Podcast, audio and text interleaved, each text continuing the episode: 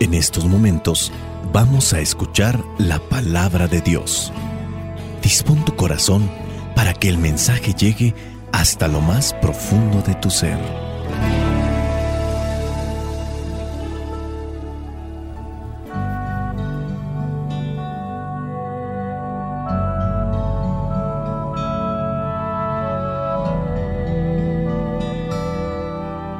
El Evangelio que la iglesia nos presenta para el día de hoy corresponde a Mateo capítulo 8 versículos del 18 al 22. Dice así, Jesús, al verse rodeado por la multitud, dio orden de pasar al otro lado del lago. Entonces se le acercó un maestro de la ley y le dijo, Maestro, deseo seguirte donde quiera que vayas. Jesús le contestó, Las zorras tienen cuevas y las aves tienen nidos, pero el Hijo del Hombre no tiene dónde recostar la cabeza. Otro, que era uno de sus discípulos, le dijo, Señor, déjame ir primero a enterrar a mi Padre. Jesús le contestó, Sígueme y deja que los muertos entierren a sus muertos. Palabra de Dios, te alabamos Señor. Señor Jesucristo, nuestro divino Salvador. Gracias te damos por tu infinito amor. Te escuchamos en la palabra, te recibimos y adoramos en la Eucaristía, te servimos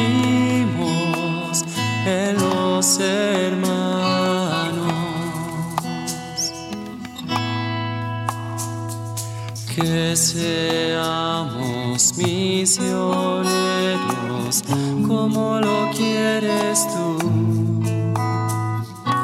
enseñando a los hombres el fuego de tu amor. La palabra que aparece en el Evangelio es multitud. Una multitud seguía a Jesús. En algunas ocasiones se han mencionado cifras. Por ejemplo, cuando se hizo la multiplicación de los panes, donde se habla de cinco mil hombres, no contando mujeres ni niños. Y así, en otras ocasiones también se le acercaban multitudes, como es en el caso del Evangelio del día de hoy. Dice que Jesús al verse rodeado por la multitud, dio orden de pasar al otro lado del lago. Entonces se le acercó un maestro de la ley y le dijo, maestro, deseo seguirte a donde quiera que vayas. Es curioso, pero dentro de la multitud muy pocos le quieren seguir. En este caso Jesucristo incluso llama a algunos, como también se presenta en el Evangelio del día de hoy. Unos le dicen que quieren irse con él. Jesucristo les dice la verdad. Mira, las zorras tienen cuevas, los pájaros tienen nidos, pero yo no tengo ni dónde descansar la cabeza. Así que, si quieres seguirme, ya sabes. No sabemos si le siguió este maestro de la ley que se acercó a Jesucristo para decirle que quería seguirlo. Después encontramos que Jesucristo le hace la invitación a otros ponen excusas diferentes. Unos quieren despedirse de su familia, otros van a esperar hasta que se mueran sus familiares para ahora sí seguir a Jesús de cerca. Son muchas las excusas, las justificaciones que se dan para no dar ese paso de seguimiento a Jesús. Queremos que Jesús nos dé, pero nosotros no queremos realmente comprometernos. Ser discípulos es comprometerse. Ser discípulos es también exigirse a sí mismo para vivir conforme a lo que Él enseña. Jesucristo vino a mostrarnos el camino que nos lleva a la salvación, vino a mostrarnos el reino de los cielos, pero multitudes de personas le seguían solamente por los milagros, les reconfortaban sus palabras, les llenaban esos discursos sobre la paz, la esperanza, el amor. Sin duda muchos más querían la salud física, otros quizá la salud espiritual hablando de aquellos que se encontraban poseídos por un demonio. La cuestión es que si no se queda alguien quien puede estarse instruyendo en lo que está enseñando Jesús, ¿cómo se va a compartir ese mensaje que Él viene a darnos? ante lo que algunos llegan a decir que Jesucristo no vino a fundar una iglesia, que Jesucristo no vino a fundar una religión, la pregunta es, ¿y cómo se puede sostener algo sólidamente si no quedan discípulos, si no queda una enseñanza y si esa enseñanza no se comparte a este grupo de personas que se dedican a aprender la enseñanza y a después compartirla? Pasan de discípulos, de alumnos, a lo que vendría a ser apóstoles o misioneros. A este grupo en concreto se le llama iglesia, es una estructura, personas que han conocido la verdad, que han conocido la fe, que han conocido a Jesús y quieren compartirlo a los demás. Si hay una iglesia, si hay un grupo de personas que son discípulos, son alumnos y se dedican a compartir este mensaje, obviamente se necesita lo que vendría a ser una religión, estatutos, reglamentos, normas, algo que sea sólido, que no sea movible, que no sea conforme a los gustos o a los sentimientos de las personas, que en cualquier momento podrían cambiar incluso de parecer y ahora no quiero esto, ahora quiero esto otro y se haría prácticamente un desorden. En el primer personaje que aparece en el Evangelio, el maestro de la ley, recibe una respuesta por parte de nuestro Señor Jesucristo que a lo mejor no la comprendemos muy bien. Necesitamos un contexto y resulta que muchos de los que comenzaban a llamarse maestros, conforme a las creencias y a las situaciones de aquel tiempo, concedían cierto tipo de estatus o a lo mejor incluso cierto tipo de lugar donde ellos podrían gobernar. Eso a usanza de aquellos tiempos. Este maestro de la ley que está cercano al templo, que sabe lo que es la palabra de Dios, hay una estructura. Conforme a lo que sucedía en aquellos tiempos, solamente cierto tipo de familias tenían la posibilidad de acceder a lo que vendrían a ser estos servicios del templo. No era como tal un llamado de Dios. Y por eso, sin duda, muchas de las cosas se hacían sin amor. Jesucristo le da la respuesta que para nosotros no es muy clara. El Hijo de Dios no tiene ni dónde descansar la cabeza. Sabemos que estar dentro de la iglesia podemos ocupar cargos, tenemos que prepararnos para ello pero estar en estos cargos no nos da la seguridad de poseer o de obtener cierto tipo de cosas materiales o un estatus como tal. No es voy a llegar a ser sacerdote para tener dominio y control sobre todas las personas que nos rodean y poder hacer con ellos lo que me venga en gana y manipularlos y sacar provecho material. Quien venga con ese tipo de pensamiento a lo que vendría a ser el llamado al sacerdocio o al obispado, sin duda no está siendo un discípulo verdadero de Cristo, sino de Satanás. No son las cosas materiales, pues, a las que se tiene que aspirar, sino más bien a las cosas que perduran, dice el mismo Evangelio, a las cosas del cielo. Hace muchos años, en los inicios de la iglesia, la iglesia primitiva, como se le conoce también, muchas personas que eran casadas y que eran llamados para servir en la iglesia siendo sacerdotes o en este caso obispos, podían serlo sin ningún problema, porque podemos decir que la mayoría de los apóstoles eran casados, a excepción de Juan el Evangelista. Así en los primeros años de la iglesia podían ser sacerdotes u obispos los casados, pero las cosas tenían que ir cambiando porque había algo que ya no era muy claro. Fue a partir de aquel concilio de Elvira por el año 300, cuando la estructura de la iglesia vino a ser modificada. A partir de este año 300 y fracción de este concilio de Elvira, se determinó que los que eran llamados a ser sacerdotes ya no podían estar casados, tenían que ser solteros. Una de las razones más contundentes, sin duda entre varias, era porque los que estaban casados y tenían familia,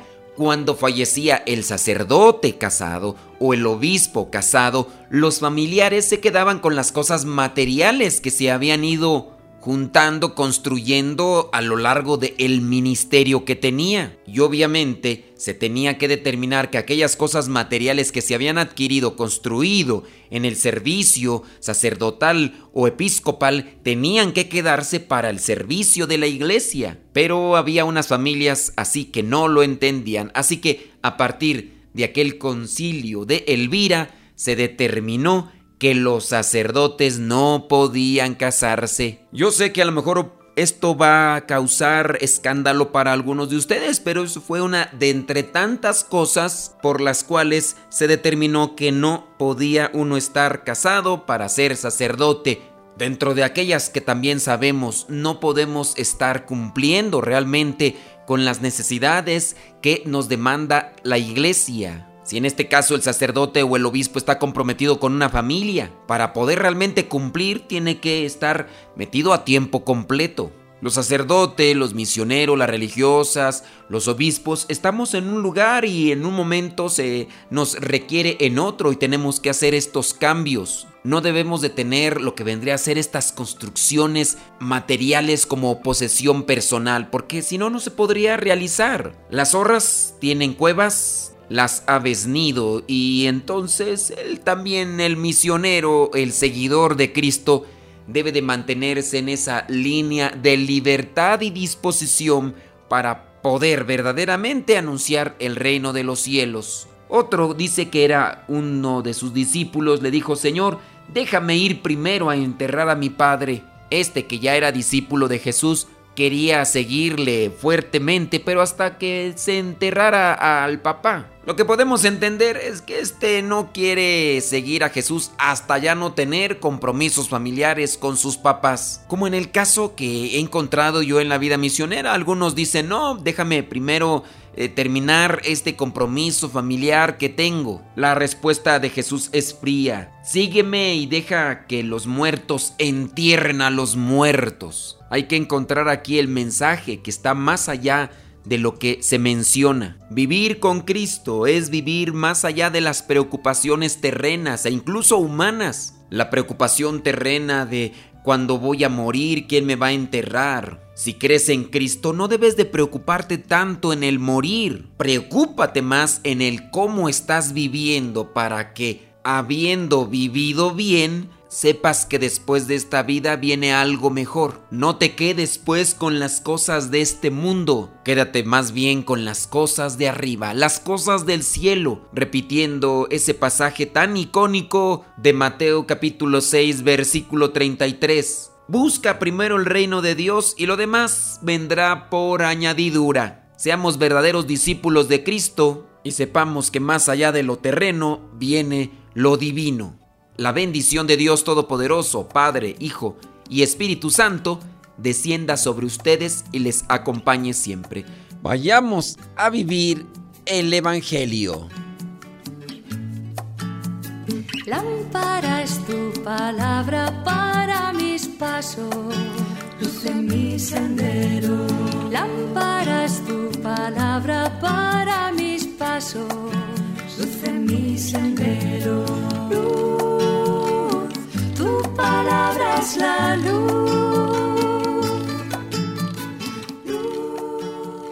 En el segmento Modesto Radio, para este Evangelio, traemos un doblete musical. El primero está interpretado por, bueno, antes ella se hacía llamar como nombre artístico Luna Eikar.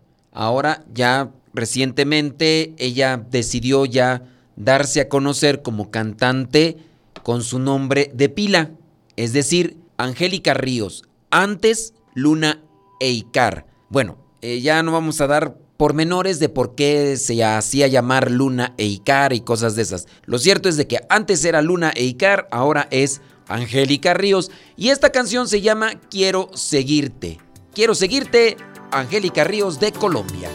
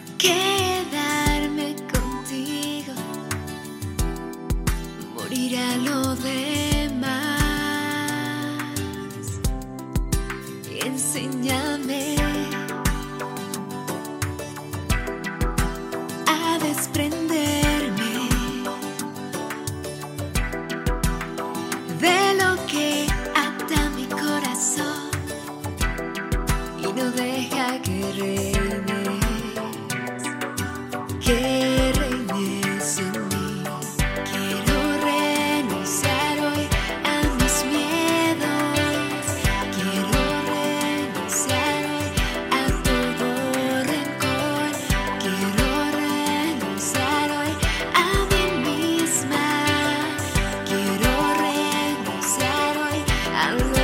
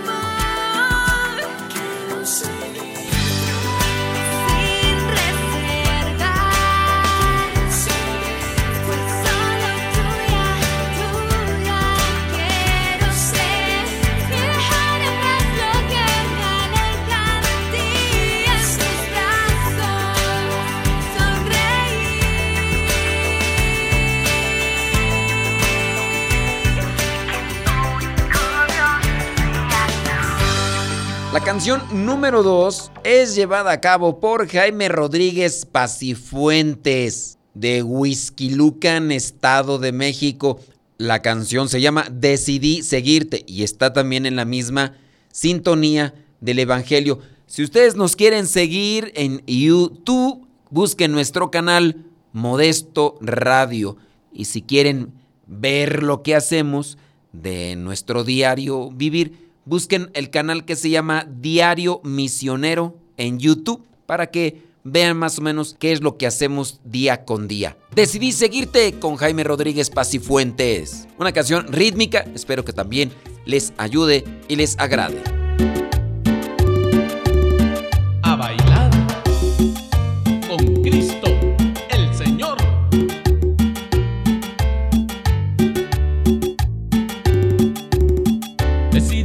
Seguirte Jesús, decidí ya seguirte Jesús, pues tú me has cambiado la ruta, decidí ya seguirte, decidí ya seguirte